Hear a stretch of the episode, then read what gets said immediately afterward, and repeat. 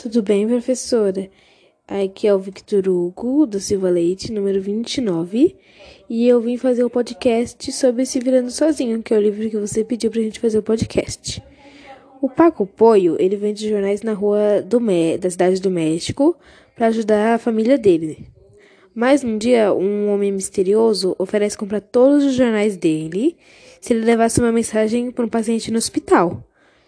E no início parecia muito fácil e divertido pro pouco, pro Paco. Mas ele não imaginava que ali começaria uma grande aventura que ele levaria ele às manchetes de jornais bem famosos, muito famosos aliás, e que ele viraria uma pessoa que ajudaria muito a família dele.